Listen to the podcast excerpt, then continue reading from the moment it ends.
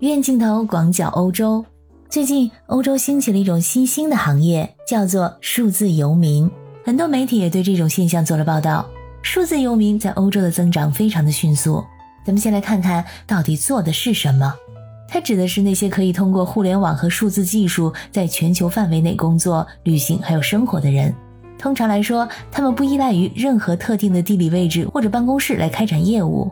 而是利用数字设备和在线工具来和客户、合作伙伴以及同事们进行交流和合作。这个概念第一次出现在人们的面前，是一九九七年由前日立公司的 CEO 木本次雄提出来的。除了可以在任何地方敲代码的程序员之外，还有一些职业呢很常见，比如说新媒体运营、独立专业顾问、网课培训师、内容创造者等等，可以在全球各地旅行、工作还有生活。他们可以通过互联网和其他技术来管理自己的工作还有生活。他们可能出现在咖啡店，出现在公共图书馆。他们会利用公共的办公空间，甚至在露营车上工作。数字游民通常具有很高的灵活性，还有自由度，可以根据自己的喜好和工作需求自由选择工作时间和地点。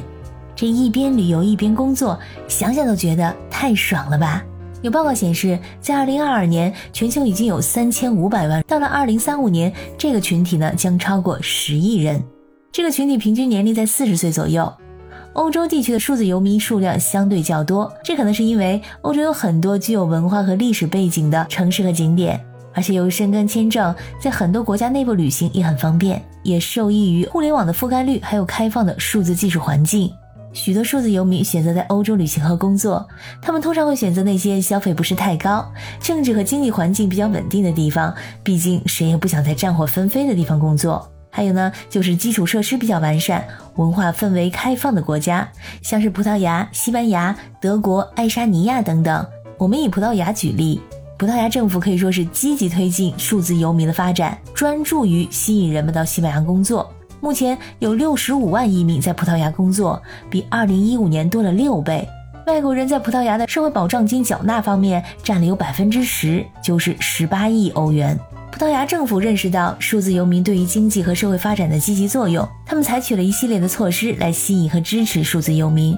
首先，葡萄牙有着优越的地理位置和良好的气候条件，广阔而且风景秀丽的大西洋海岸线。让它成为了欧洲数字游民的中心之一。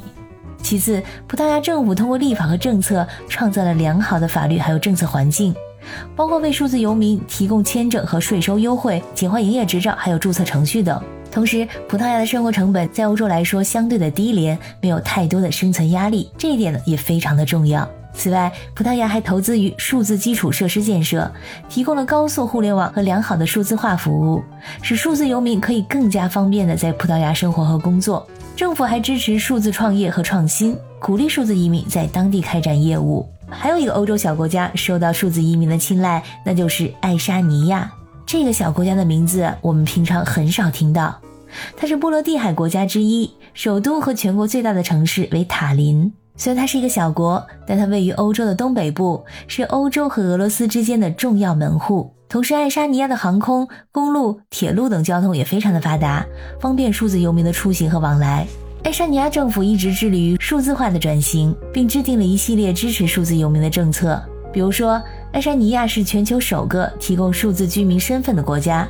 数字居民身份可以通过互联网申请，让数字游民可以轻松地办理当地的事务和服务。此外呢，爱沙尼亚提供了适合数字游民的商业环境，还有税收政策。虽然它是一个小国，但具有完善的数字基础设施，还有便利的生活环境。爱沙尼亚是全球唯一实现全覆盖的 5G 网络，同时爱沙尼亚也拥有完善的数字服务，比如说在线银行、在线医疗、在线教育等等，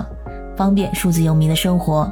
这些因素使爱沙尼亚成为欧洲数字移民的一个热门目的地，吸引了越来越多的数字游民前来工作、生活和创业。目前这个情况下，随着数字技术和互联网的不断发展，数字游民这种生活方式越来越受到人们的关注和青睐。虽然说在旅游和工作方面具有很多优点，但也面临了不少的挑战。比如说，你必须要管理好自己的时间，处理不同的文化还有语言障碍等等。虽然欧洲不大，但是不同的国家有不同的语言。数字游民因为时间、地点的灵活性，享有更低的生活成本、更多样化的生活情绪，但是呢，有时也会受到孤独等心理问题的困扰。这种生活方式呢，也面临着一些其他的挑战，比如说在外国保持国际健康保险、熟悉和遵守当地的法律，以及保持合法工作的签证身份等等。感谢你收听本次的鱼眼镜头，我是可可鱼，我们下期再见。